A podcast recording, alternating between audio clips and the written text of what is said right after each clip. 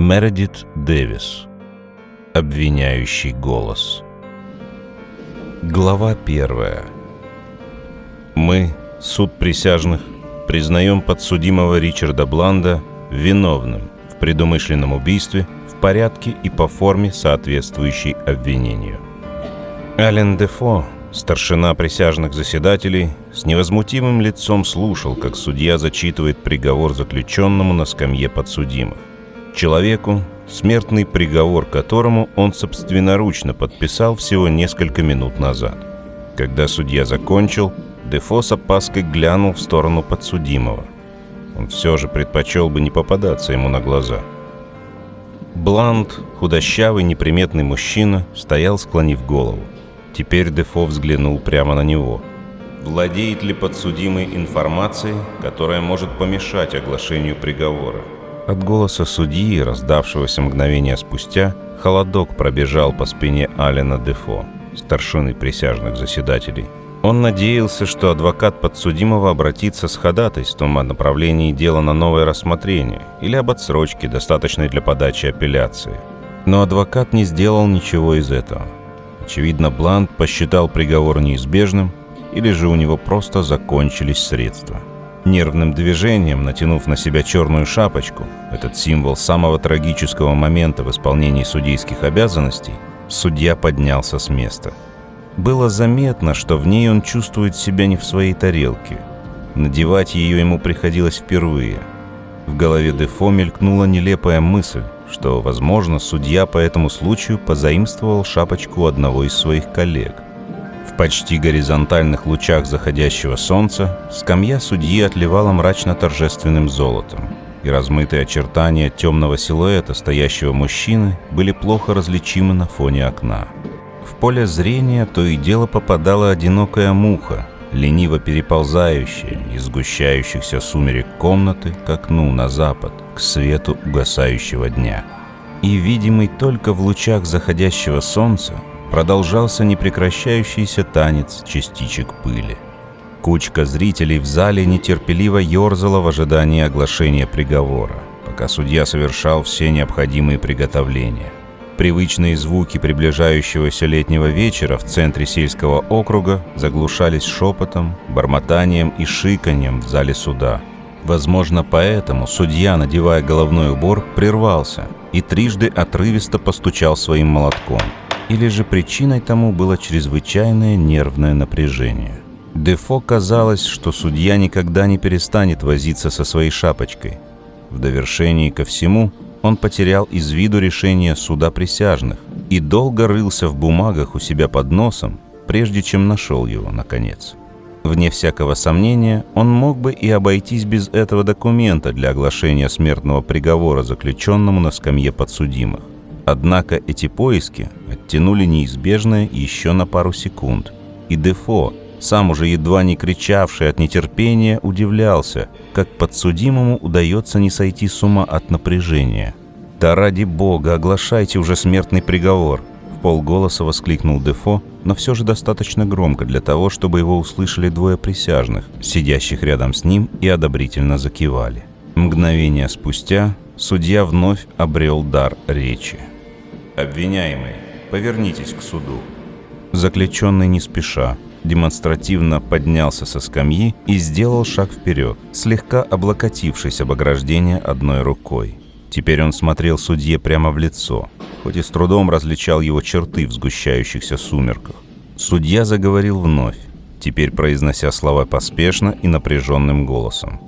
Суд постановляет доставить заключенного из места лишения свободы к месту казни во вторник на следующей неделе, начинающийся 22 октября, в период времени с 7.00 утра до 18.00 вечера и предать казни через повешение, и да помилует Бог в своей бесконечной мудрости его душу.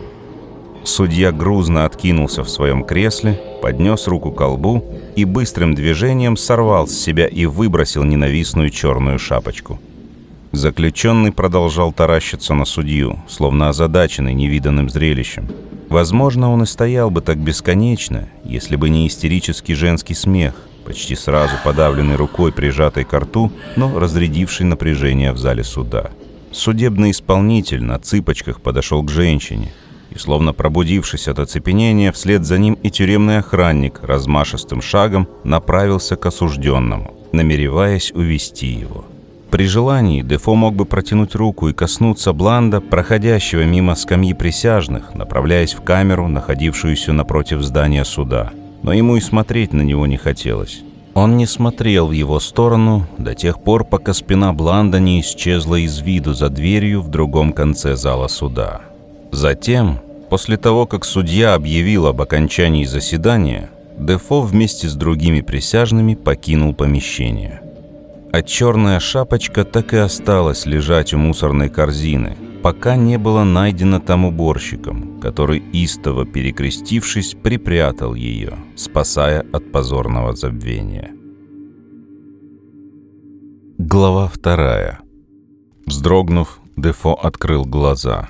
Еще несколько мгновений, как это всегда бывает, когда пробуждаешься от тяжелого, полного видений сна, Дефо не мог понять, проснулся ли он окончательно или же еще нет. Моргая, всматривался в тлеющие угли открытого камина. Да, точно, он в полном сознании. Чтобы окончательно удостовериться в этом, он достал карманные часы и запомнил время. В свете от тлеющих углей циферблат был едва различим, и Дефо нагнулся к огню, чтобы лучше рассмотреть время – он был еще слишком сонный, чтобы повернуться и дотянуться до лампы, стоящей позади него на столике. Он все еще не был уверен, что уже не спит, как вдруг... «Не с места, Дефо. Я держу тебя на прицеле». Голос звучал из-за плеча слева. От его повелительной резкости Дефо, уже готового вскочить на ноги, словно парализовало. силой вцепившись в рукоятки кресла, он, наконец, осмелился обратиться к незваному невидимому гостю. «Кто ты? Что тебе нужно?» Голос переместился вверх и назад. Затем последовал ответ. «Ты только что видел дурной сон, Дефо. Возможно, мне...» «Откуда ты это знаешь?» – перебил его Дефо. «Ведь видел же, правда?» Голос настаивал. «Правда. Но откуда тебе это известно?» – повторил Дефо свой вопрос. «Пусть тебя это не волнует», – ответил голос. Готов поспорить, этот сон снится тебе частенько в последние 12 лет. Должно быть сущий ад, когда всю жизнь перед глазами одна и та же картина, так что и засыпать боишься. Какая картина? Дефо требовал объяснений. Ты умеешь читать чужие мысли? Ты колдун? Да кто же ты? Голос захихикал. Не угадал. Так вот, как я говорил, Тебе должно быть очень страшно засыпать по ночам. Я бы боялся спать, если бы знал, что мне может присниться, как я посылаю на виселицу невиновного. «Прекрати!» – Дефо почти кричал. «Черт возьми, подойди ко мне! Выходи, чтобы я мог видеть, с кем говорю!» Он инстинктивно попытался обернуться и посмотреть в лицо своему мучителю. И тут же замер, когда ему в висок с силой уперлась дуло автоматического пистолета – «На твоем месте я бы не оборачивался», — снова резко предупредил голос. Затем уже мягче он продолжал. «Знаешь, Дефо, что бы сделал я?» Последовала пауза. «Нет», — промямлил Дефо. «Я бы во всем сознался. Или же покончил с собой». Дефо вздрогнул. Каким-то жутким и необъяснимым образом этот загадочный голос сформулировал ту самую невыносимую мысль, которая терзала его уже больше десяти лет. «Конечно же, тебе не часто приходится раздумывать над этими способами». Голос не унимался. «А не приходило ли тебе в голову сделать и то, и другое? Сначала бы ты мог сознаться и восстановить доброе имя невиновного и ложно обвиненного в убийстве, а затем снова обмануть правосудие, совершив само... «Да ради бога, прекрати уже про чертово самоубийство!» — огрызнулся Дефо. «Для начала объясни, в чем это я должен сознаться и о каком невиновном ты здесь говоришь». Голос вновь захихикал. Дефо начинал ненавидеть эти звуки больше, чем давящую тяжесть дула у виска. Если это хихиканье не прекратится, то он решится на отчаянную схватку со своим вооруженным мучителем, грозящую ему самому неминуемой смертью. «Но разве нужно объяснять очевидное?» Голос еле сдерживал смех. «Пусть твой сон тебе подскажет. И, кстати, снова о снах, Дефо. Все хочу задать вопрос, который давно меня волнует.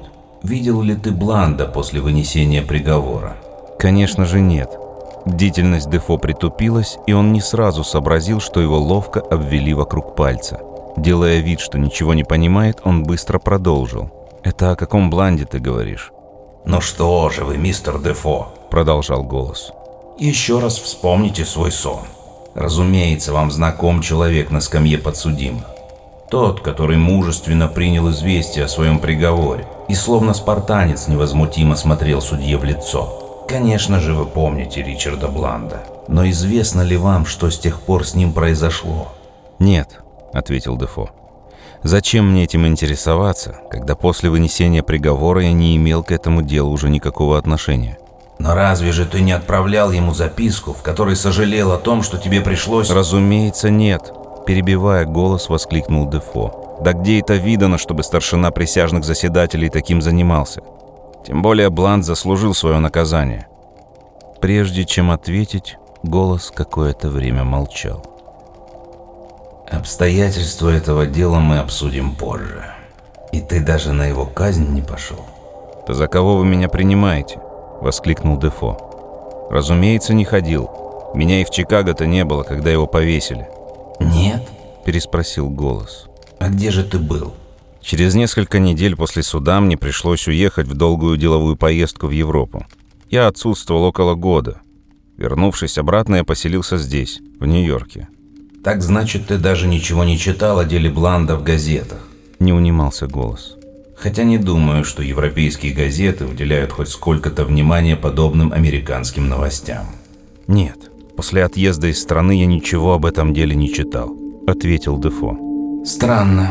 Мне казалось, тебе следовало бы до конца проследить за этим делом». В голосе послышались почти мечтательные нотки.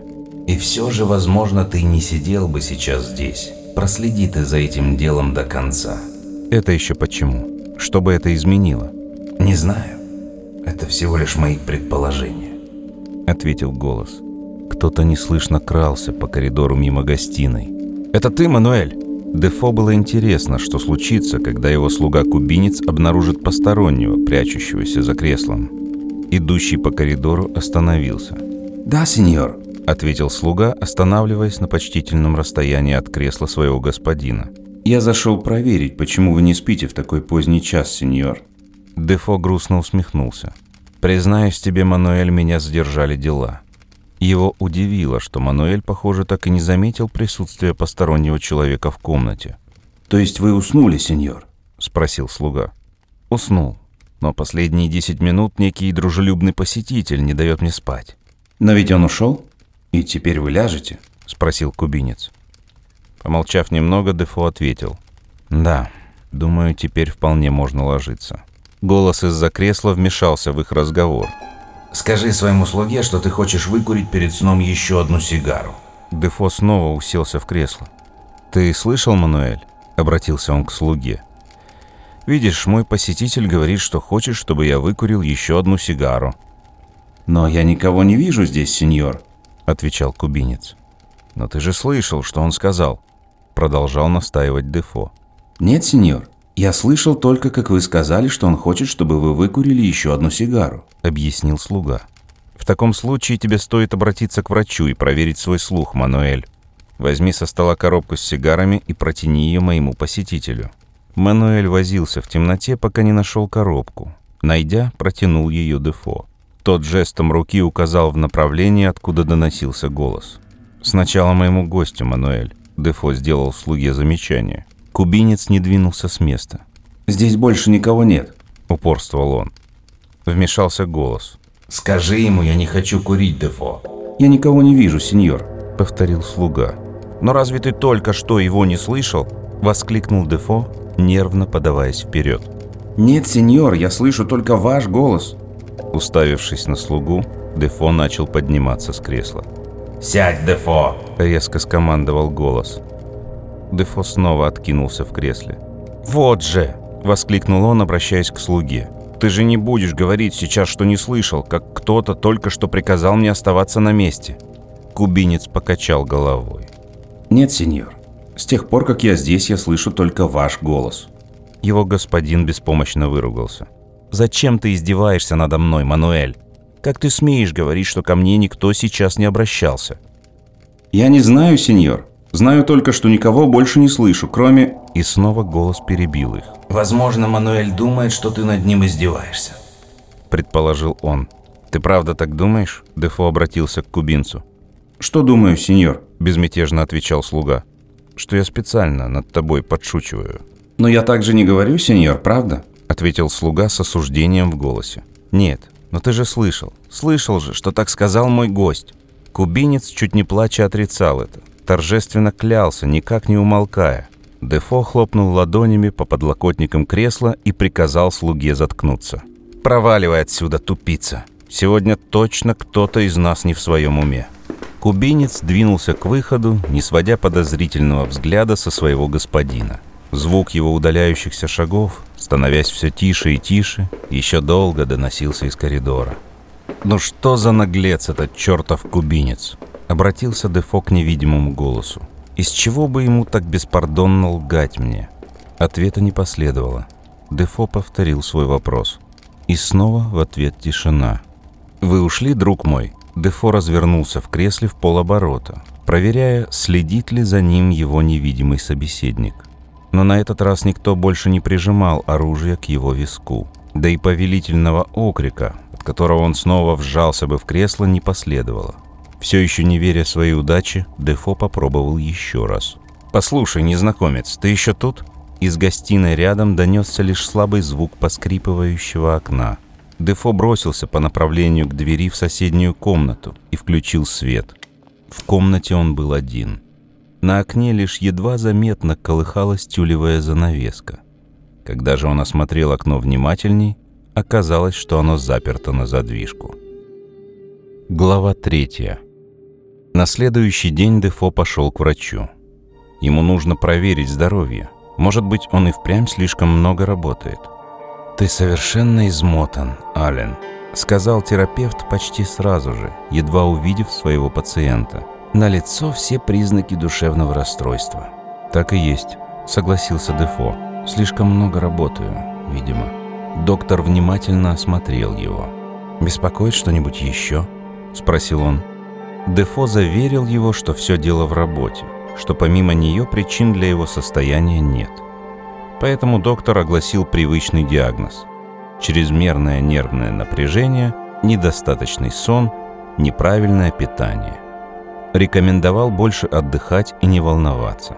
«И избегайте сильных душевных волнений», – предупредил он. «Иначе может вернуться учащенное сердцебиение, как в прошлый раз». Доктору было легко говорить об отдыхе, покое и сне. Но как уснуть, если над тобой домокловым мечом нависло мрачное предчувствие надвигающейся опасности. Прошло как минимум три недели, пока Дефо не стал наконец ощущать, что ему частично удается следовать рекомендациям своего врача. А потом... Это случилось однажды поздним вечером. Дефо читал, лежа в кровати. За его спиной на столе горела электрическая лампа. Вскоре он уснул. Внезапно он проснулся почувствовав, как кто-то тронул его за плечо.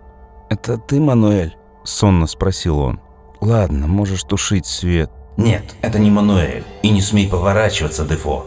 Окрик прозвучал довольно резко, когда Дефо попытался приподняться в постели. «Опять ты!» — воскликнул Дефо. «Что? Как ты проник сюда?» «Это мое дело. Тебя не касается», — ответил голос.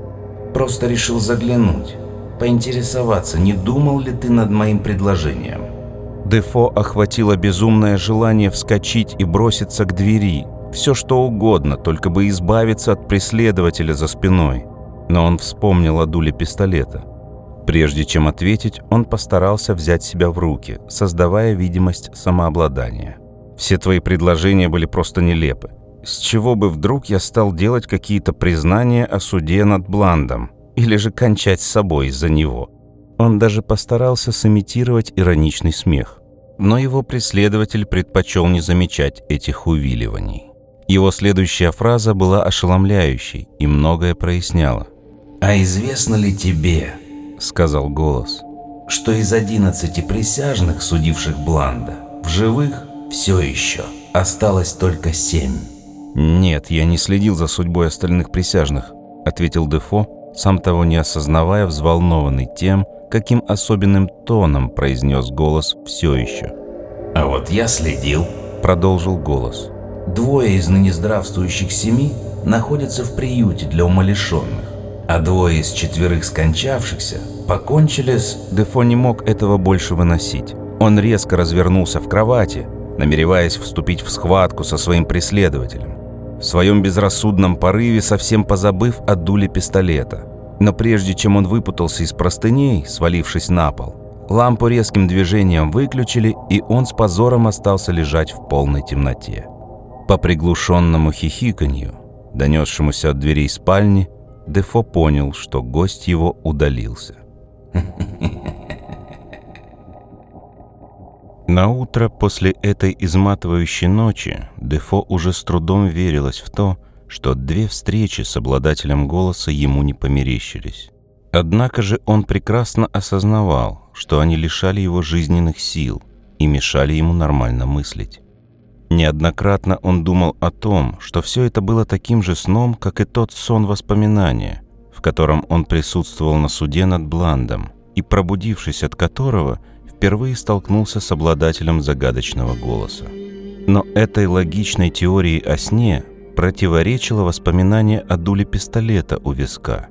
Да и тот факт, что он разговаривал с голосом Иммануэлем одновременно, тоже указывал на то, что все это происходило на самом деле. Оставалась версия с угрызениями внезапно проснувшейся совести. Таким образом, голос просто мог быть галлюцинацией помраченного разума. Но почему же совесть спала 12 лет, прежде чем проснуться сейчас, чтобы терзать и мучить его?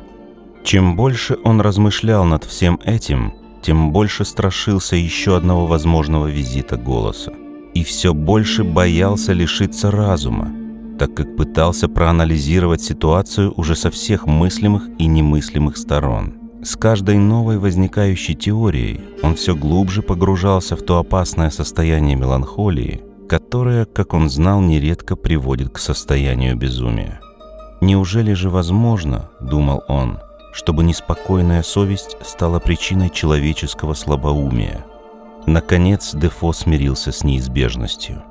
«Мануэль», — распорядился он на следующее утро после визита голоса, — «собирай вещи, мы уезжаем». «Уезжаем, сеньор? Куда?» Дефо какое-то время раздумывал, что ответить. Потом ухватился за единственное пришедшее на ум. «Э, «В морское путешествие. Мои нервы». Мануэль засуетился, хватая вещи Дефо.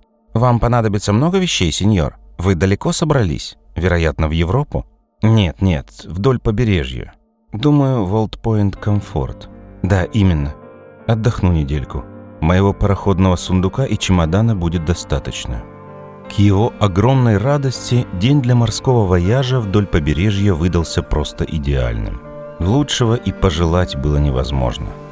Все утро до полудня пароход судоходной компании Old Dominion шел вдоль береговой линии Джерси, а Дефо нежился в лучах солнца на палубе, вдыхая полной грудью просоленный воздух и чувствуя себя гораздо лучше. После обеда он почти все время дремал, а с приходом ночи вместе с остальными продрогшими отдыхающими спускался с палубы в обеденный зал. Впервые ощущение, что за ним наблюдают, возникло у Дефо, когда он после обеда сидел в кают-компании для курящих. В одном углу без особого энтузиазма играли в покер. Вдоль окон, на стульях и в мягких креслах расположились с дюжину мужчин, но хоть убей, никого из присутствующих в помещении Дефо не мог бы заподозрить в этой слежке. Уже достаточно долго, находясь под этим впечатлением, Дефо озирался по сторонам. Докурив сигару, он решил прогуляться по палубе перед сном. Сидеть было слишком холодно и сыро, сгущался туман, и он ходил взад и вперед в носовой части судна под лоцманской вышкой. Волнение, охватившее его в кают-компании, когда ему показалось, что за ним следят – переросло теперь в нервные мурашки, когда туманная сырость окутала его, пронизывая тело до самых костей. Он закурил еще одну сигару и судорожно затягивался, словно пытаясь согреться. Постепенно мурашки превратились в настоящую дрожь, обычно предшествующую болезненному лихорадочному ознобу. В тревоге и полнейшем отчаянии от перспективы по-настоящему разболеться на борту корабля, он начал растирать щеки ладонями, пытаясь согреться. На обратном пути в каюту размахивал руками и хлопал себя по бокам, стараясь отогнать от себя холод. В коридоре он понемногу согрелся, а подходя к своей каюте, почувствовал, что озноб почти полностью прошел.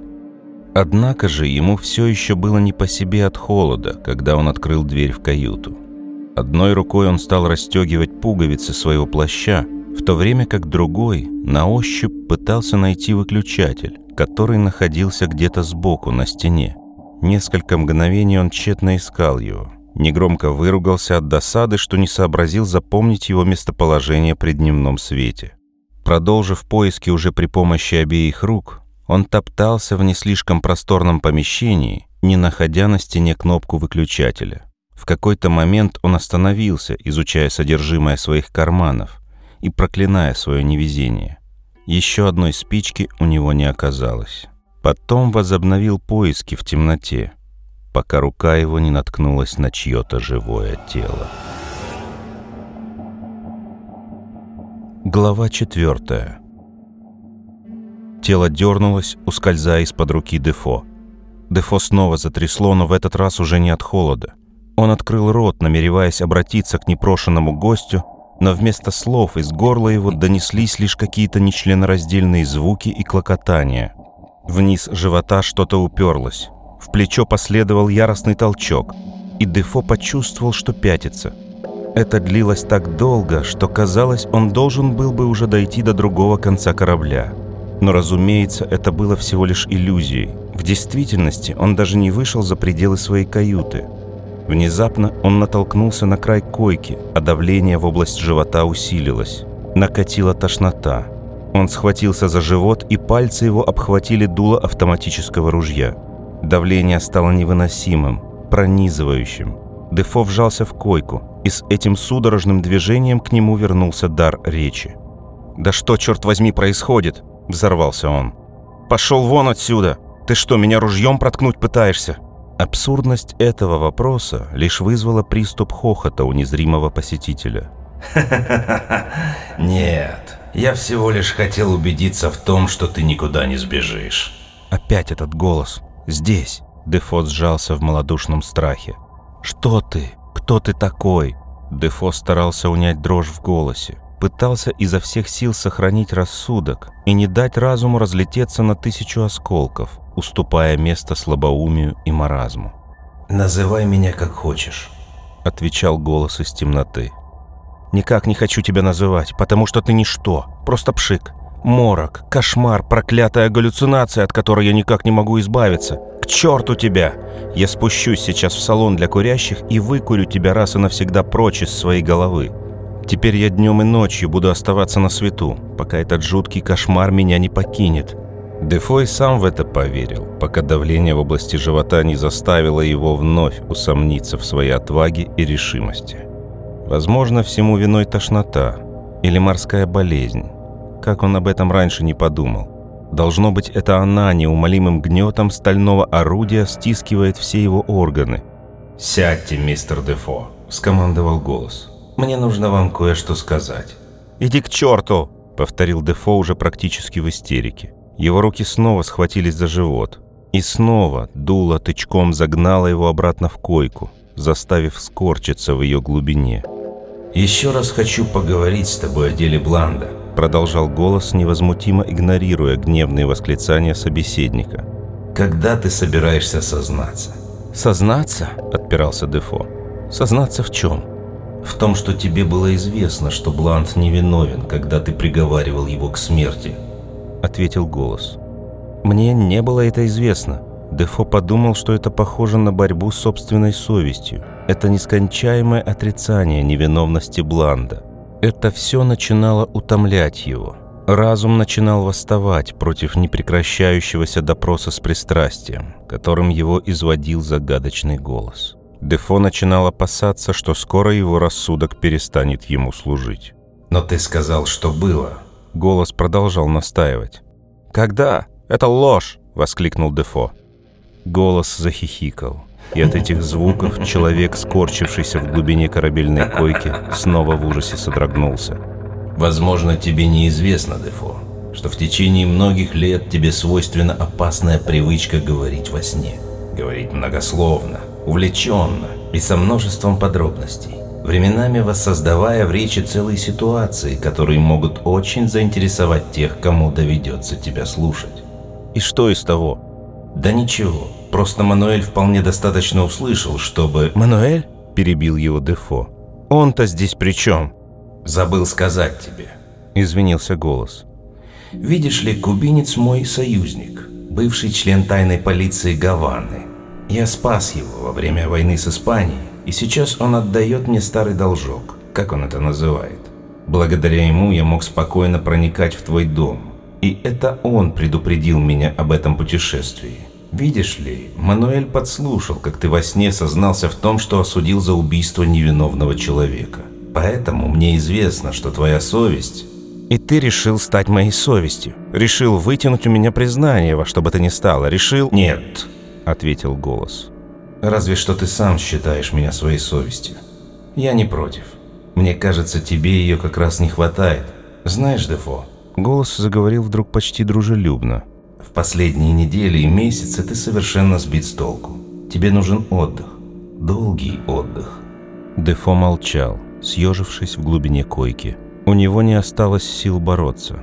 Теперь он просто тихо поскуливал, как ребенок, которого слишком жестоко наказывали, и который боится теперь даже плакать. Голос, казалось, тоже утратил всю былую агрессивность после последнего яростного сопротивления Дефо и добивал теперь свою затравленную жертву главным оружием. Не пистолетом, а своим смешком. На этот раз смех звучал нестерпимо. В нем явно слышалась угроза.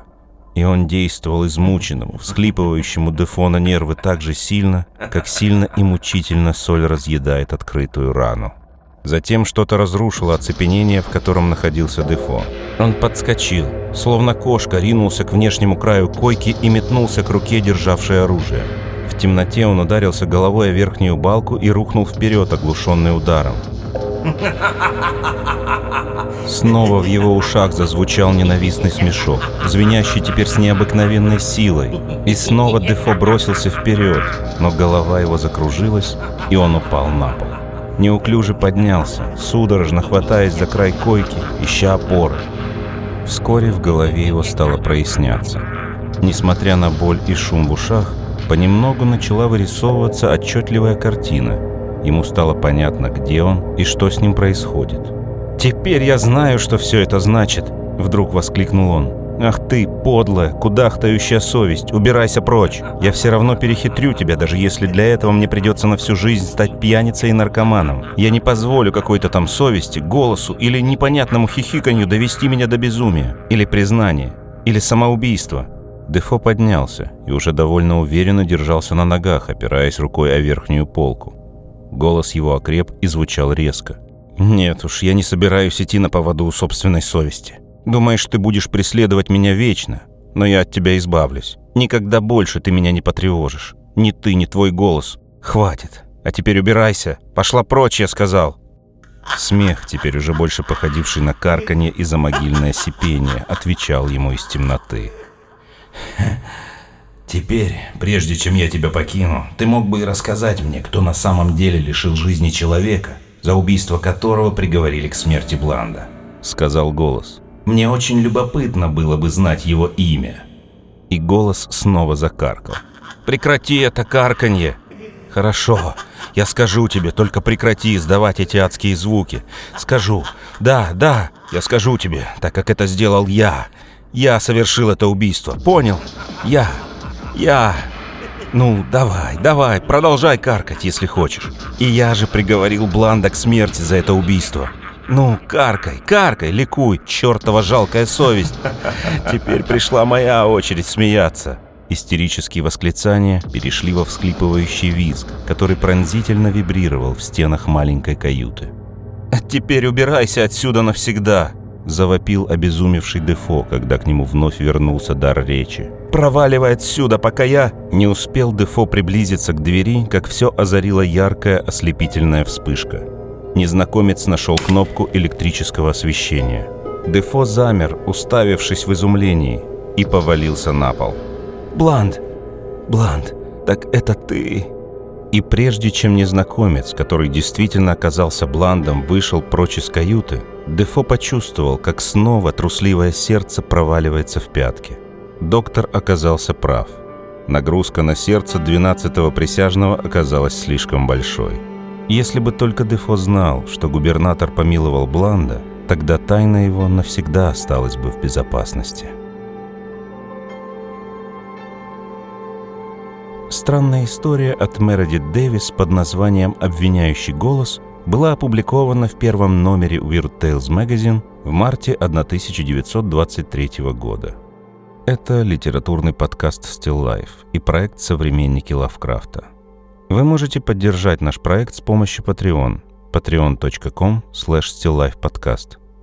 Там мы публикуем дополнительные материалы к каждому выпуску, а также эксклюзивные саундтреки. На сегодня все. Спасибо и до новых встреч.